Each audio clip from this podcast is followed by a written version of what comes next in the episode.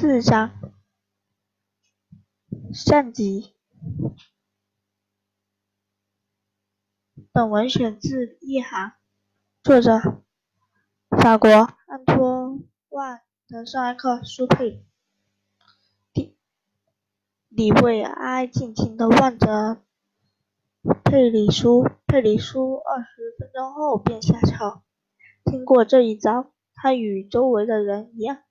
觉得非常疲劳，他会认为干这一行真的很累。他会这样对妻子说：“这比安第斯山空舒服多了。”的确是这样，人所在乎的一切可以说跟他没有关系。不久前他就经历过这样的遭遇。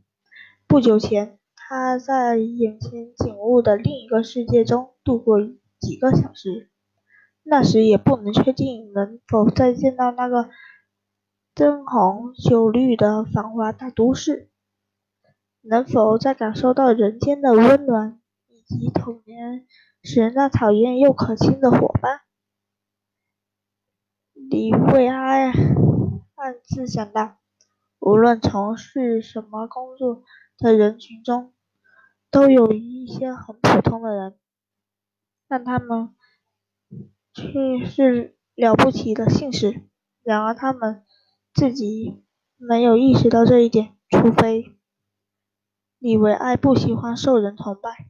他们不知道冒险的神圣性，他们称赞歪曲了冒险的意义，将人贬低了。佩里苏只不过比别人。知道的多一些而已。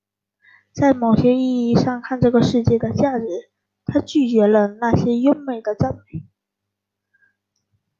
在这方面，他完美的保留着自己那伟大的品质。所以，李维埃向他表示祝贺，告诉我你是怎么成功的。他喜欢他坦白的说出来。谈到飞行，就像铁证找到铁。张吧，特里苏提前声明，他已经无路可退。在这样的情况下，他好像在为自己辩解，所以我别无选择。接着，他什么也看不见了，大雪挡住了他的视线。不过，强烈汽油把他拯救到几千米以外的高空，在。通过这那个地区的整个过程中，我几乎和身体擦身而过。他讲到螺旋仪，鉴于这次教训，以后必须改变进气口的方向，雪把它堵住了。你瞧，气口结成了冰。随后，其他气流将又将佩里苏吹得向下栽落。将要落到三千米的时候，他惊讶地发现自己竟然没撞到任何东西。这是因为他飞到了平原的上空。我看到了晴朗的天空时，才恍然大悟。他最后解释道，在他印象中，这景象就像洞穴里钻出来一样。我看到晴朗的天空时，才恍然大悟。他最后解释道，在他印象就像从山洞里钻出来了一样。门多萨也会发生风暴吗？不，我降落时没有风，是晴天，而风暴紧随其后呢。他平静地讲述着风暴。他说：“这简直太诡异了，像雪一样的。”云堆将风暴顶部顶顶高高的包在里面，然而风暴的尾部却在平原上空翻滚，像黑色的岩浆一样埋葬了一座又一座的城市。我从来没有见过。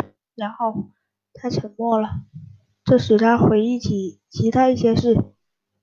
马维埃转过身。向着监督员说道：“这是一股强烈的太平飓风。他们给我们发的通知太迟了。这种飓风从没有到过安第斯山，所以没有人会想到它竟继续向东前进。督察员对此一无所知，只是点了一下头。监督员看起来有点犹豫不决，转过身对着苏佩里说：“喉头动了一下，想说什么，但最终还是没说。他眼睛盯着前方，脸又阴沉了下来。他带着这种阴郁的神情向前走，就好像他随身里带着那件行李一样。